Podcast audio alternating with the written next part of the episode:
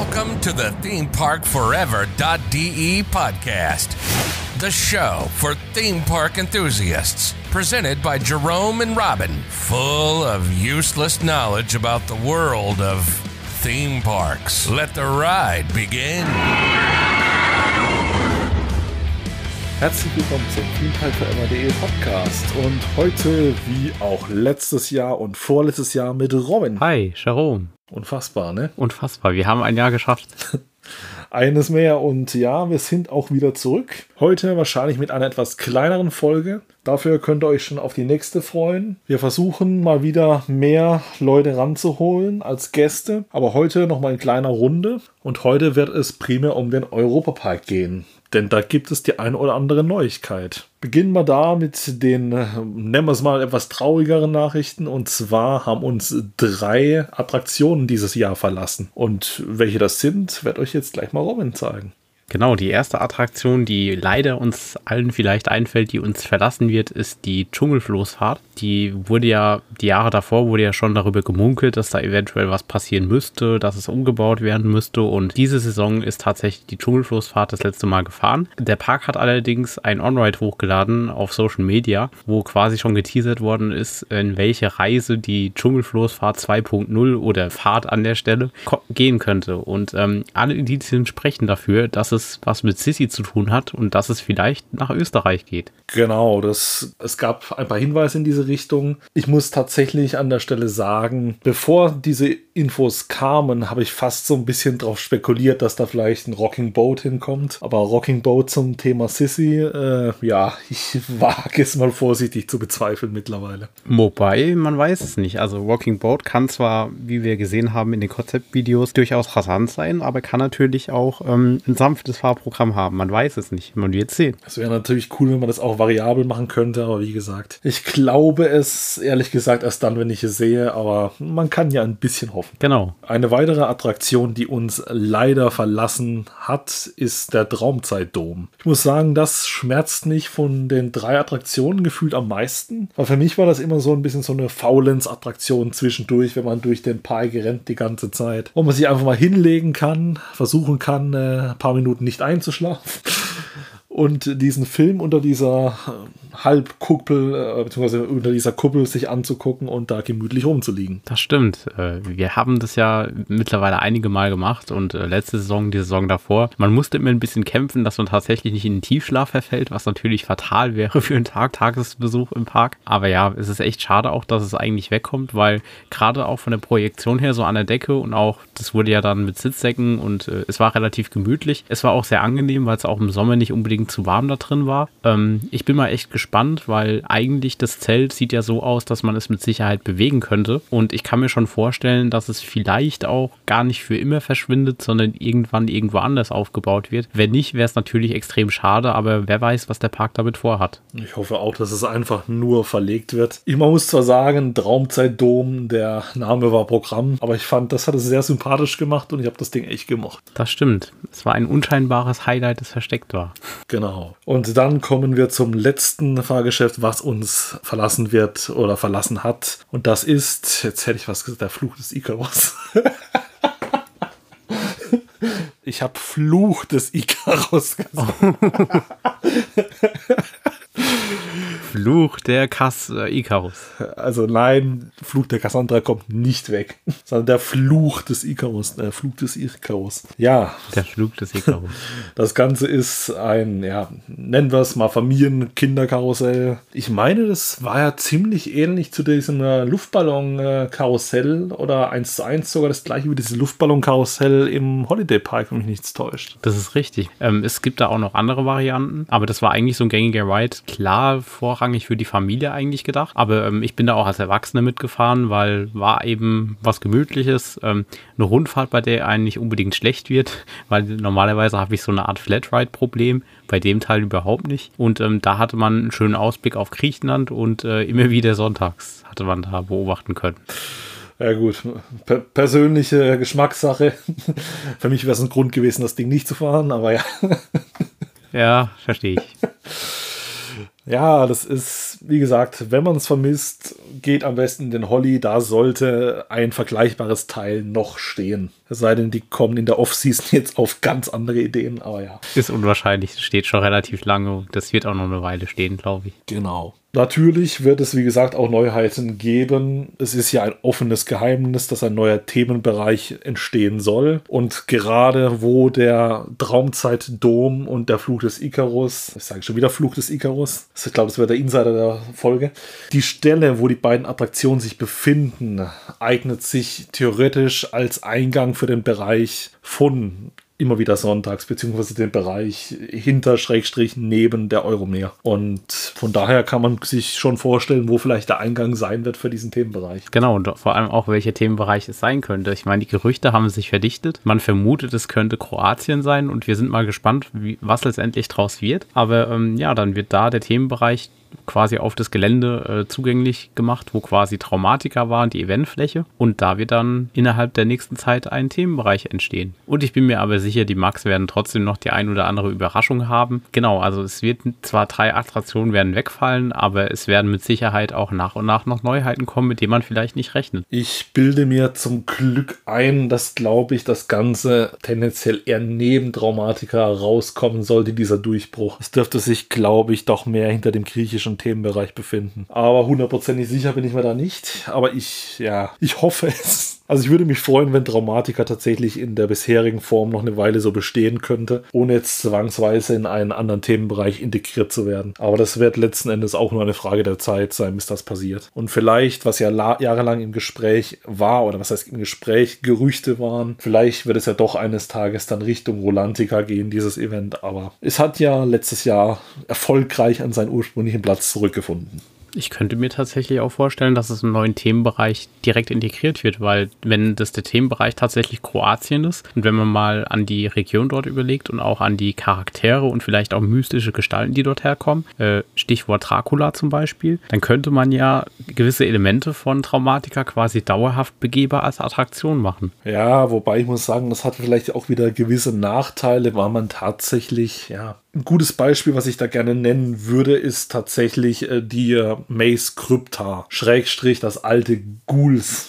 Und ich muss sagen, das hat der Maze nicht wirklich gut getan, dass die tagsüber als Tagesmaze lief und nachts über dann mit anderen Schauspielern und leicht anderem Setting sozusagen lief. Das war für mich immer daher eine sehr relativ schwache Maze und das hat dieser Maze so gut getan, als man äh, die Tagesmaze da weggemacht hat und das sich voll und ganz auf Ghouls thematisiert hat, beziehungsweise fokussiert hat. Also ich muss sagen, dass, ja, ich würde mich auf der einen Seite freuen, da durchzugehen, auf der anderen Seite habe ich dann die Befürchtung, dass dann Traumatiker zu, Kopf, zu kurz kommen würde. Das stimmt, ja. Also bleibt echt abzuwarten, was in dem Themenbereich passiert, aber dass ein neuer Themenbereich kommt, ist auf jeden Fall genial, weil es ist ja auch angekündigt, dass eine neue Achterbahn kommen wird aus dem Hause Mark Rides und insofern der Europapark erweitert sich und es wird definitiv spannend bleiben, was da kommt. Genau, aber auch jetzt in der Off-Season gibt es Neues vom Europapark und zwar sind sie, wie auch schon von einigen Leuten vermutet, dank gewisser Umfragen, die dann von bei ehemaligen Clubmitgliedern des Europaparks gemacht wurde vor einigen Monaten, hat man nun einen Streaming-Dienst Dienst released.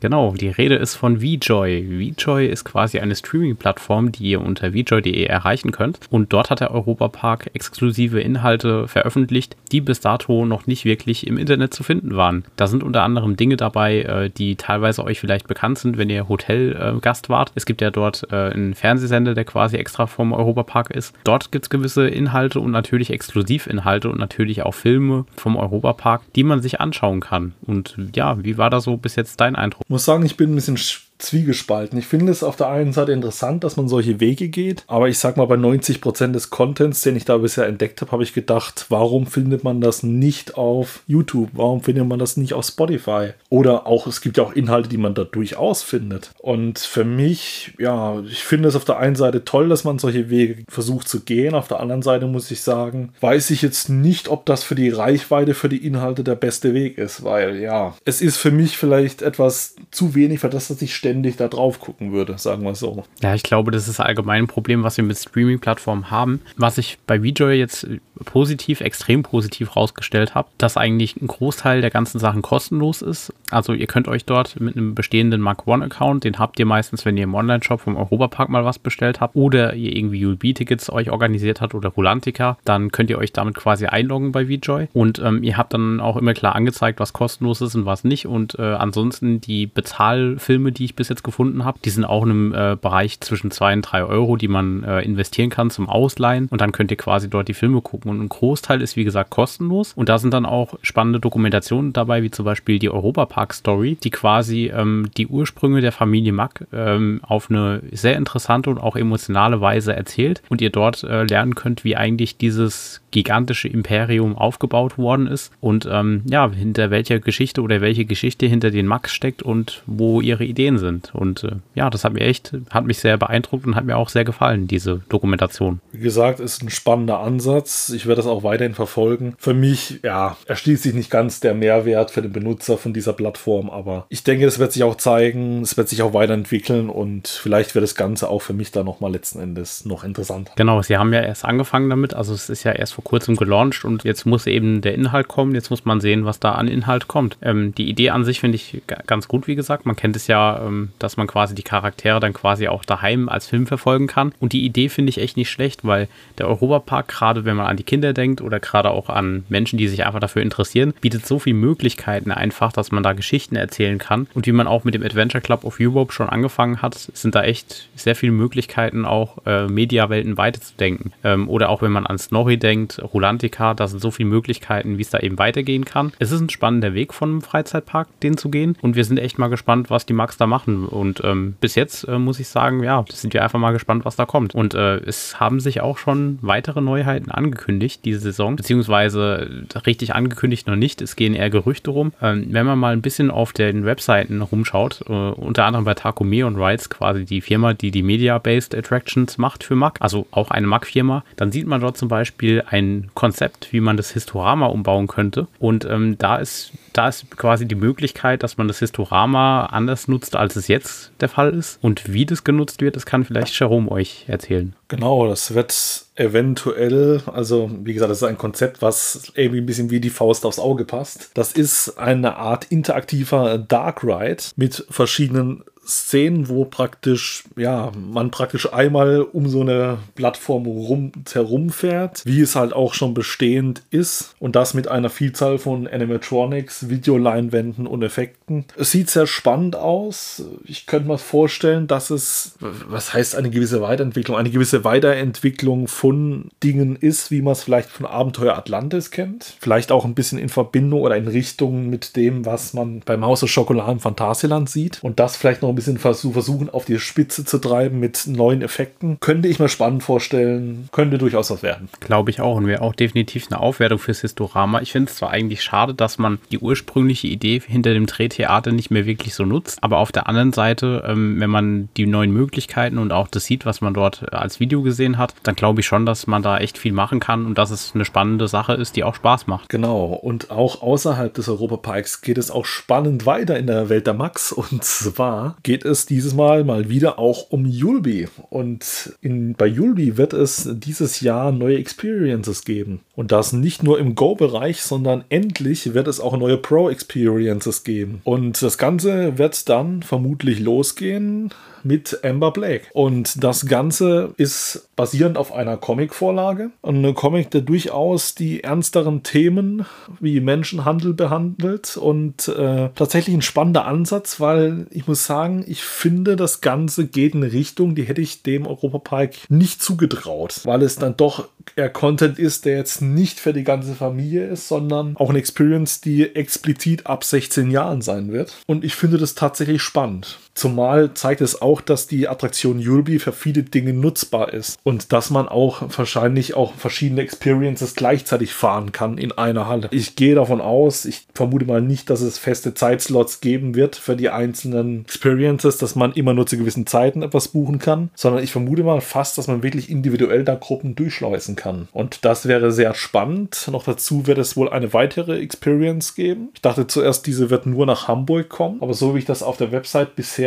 meine gelesen zu haben, könnte auch tatsächlich die Experience vom Miniatur Wunderland auch tatsächlich nach Rust finden. Und das fände ich extrem spannend, wenn man dann sogar drei Experiences im Pro-Bereich in dieser einen Halle hätte. Und wie gesagt, auch mit Amber Blake durchaus eine spannende Experience, die womöglich nicht unbedingt zu dem Familienklientel passt, was der Europapark sonst bedient, was ich sehr, sehr spannend finde. Definitiv, bleibt weiterhin spannend, auch in der VR-Ebene, was die Max da sich einfallen haben lassen. Und ähm, ist auch eine tolle Erweiterung. Also wir haben ja damals, äh, also was heißt damals, wir haben in dieser Saison ja ULB Pro gemacht und haben da Mission Rolantica gemacht und das hat uns echt vom Konzept her überzeugt. Und wenn es genau in der Qualität ist oder vielleicht auch eine Schippe draufgelegt ist, dann wird es wirklich großartig. Und ich kann mir auch vorstellen, dass wenn das mit Amber Blake gut funktioniert, dass man da vielleicht aus den Erfahrungen, die man auch gemacht hat, als diese ja besondere Situation auch quasi war für Traumatiker, dass man ja diese Be Go Experience hatte, dass man das vielleicht auch irgendwie in den Pro-Bereich schafft. Ich kann mir da jedenfalls echt viel vorstellen in dem Bereich. Das würde mich tatsächlich auch sehr freuen und wie gesagt, wenn das wirklich gut klappt, dass man mehrere Experiences gleichzeitig anbietet, es erhöht halt auch extrem den Wiederspielwert von dem Ganzen. Also ich wäre auch bereit gewesen, mir jetzt auch in naher Zukunft noch einmal Mission Rolantica oder Mission Rolantica einmal anzuschauen und nochmal zu spielen, weil ich es halt äh, extrem toll fand. Aber das erhöht halt nochmal viel größer noch den Reiz, wenn man tatsächlich verschiedene Experiences hat, die man durchprobieren kann. Und wie gesagt, ich freue mich halt gerade, dass es auch eine Experience gibt, die halt nicht nur auf dieses Familienthema fokussiert ist, auf dem der Europapark dann doch meistens doch sehr seinen Augenmerk legt. Und ich glaube, das eröffnet auch quasi eine neue Möglichkeit, weil in dem Moment, das ist ja eine Story, die quasi nicht von den Max ist, sondern das ist quasi ein Content, den man sich gekauft hat. Ähm, und es bietet auch ganz neue Möglichkeiten, weil wenn man das einfach mal weiterspinnt, es gibt so viele talentierte Comic-Autoren, so viele talentierte Storyteller. Wenn man das alles integriert oder auch die Max-Stories weitererzählt, dann kann man da so viel machen im VR-Bereich und das alleine das schon quasi einen kompletten Tag ausfüllt an äh, Beschäftigung. Und es ist natürlich auch so, dass ULB auch weitere Standorte hat. Ähm, man hat es ja dieses Jahr gesehen, dass es auch Pop-up-Standorte gab, beziehungsweise letztes Jahr gibt es in Frankfurt einen temporären Standort. Und ähm, ich denke, so kann auch innerhalb von Deutschland expandiert werden. Selbst im Europapark selbst gab es ja, in der Area Football gab es tatsächlich dieses Jahr ja auch einen Pop-Up-Store im Winter. Ich bin mal gespannt, ob da in Zukunft wieder dieses Box Autofahrgeschäft reinkommt oder ob das weiterhin You'll Go bleibt. Finde ich spannend. Ich glaube, es könnte tatsächlich mit diesem Standard auch einigen Leuten You'll näher bringen, wo vielleicht nicht unbedingt dort vorbeikommen. Weil ich finde es ein bisschen schade, weil ich habe das Gefühl, dass viele Leute Julbi gar nicht richtig wahrnehmen. Die gehen, wenn dann zu Rolantica, wenn dann zum Europapark. Und ja, auch immer, wenn man dort ist, ist da auch gut was los bei Julbi. Aber ich meine, es könnte mehr los sein. Und vielleicht kann man so, indem man das in den Park transportiert, dann doch den einen oder anderen anteasern. Eben, und äh, auch wenn ihr da hingeht, also wir haben das ja als Gruppe gemacht, ihr könnt es auch alleine machen, dann wird quasi die Gruppe aufgefüllt von anderen Menschen, die dort sind. Und es ist definitiv ein Spaß. Also ähm, alleine hat man da schon Spaß, aber wenn man mit Freunden das macht, dann ist es absolut äh,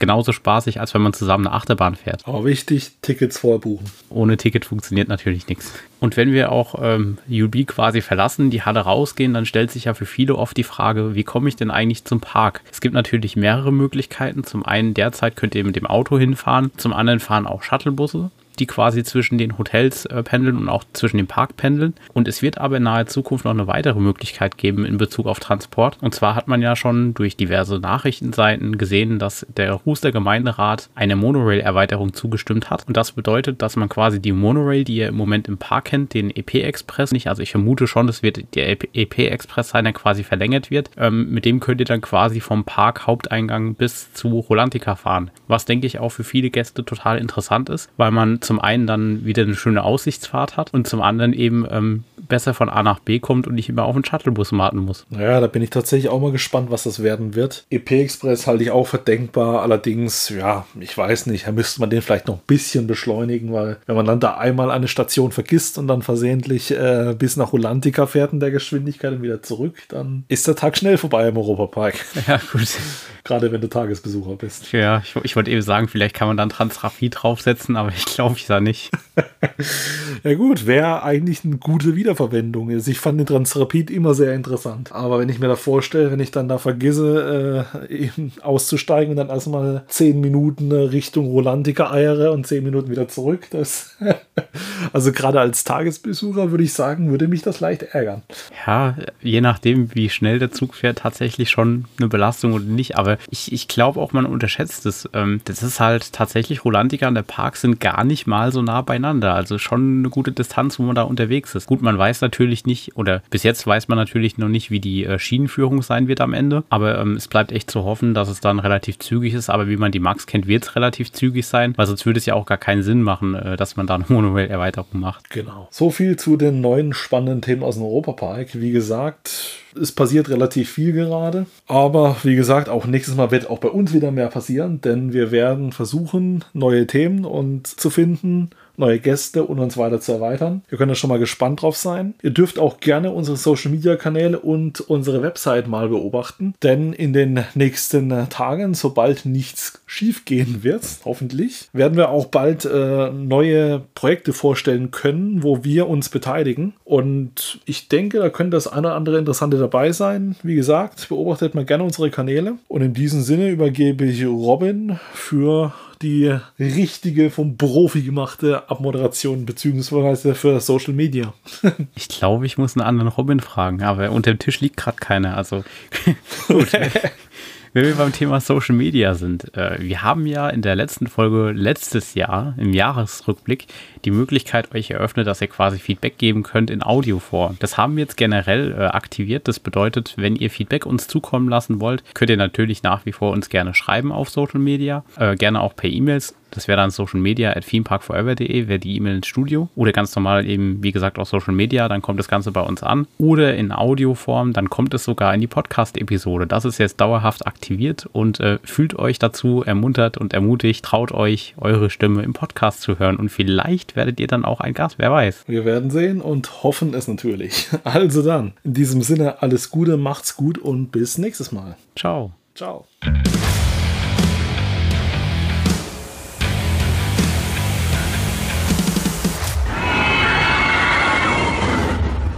For listening to our podcast. You can find more information on themeparkforever.de and on social media. Come back later to enjoy the next episode of the podcast.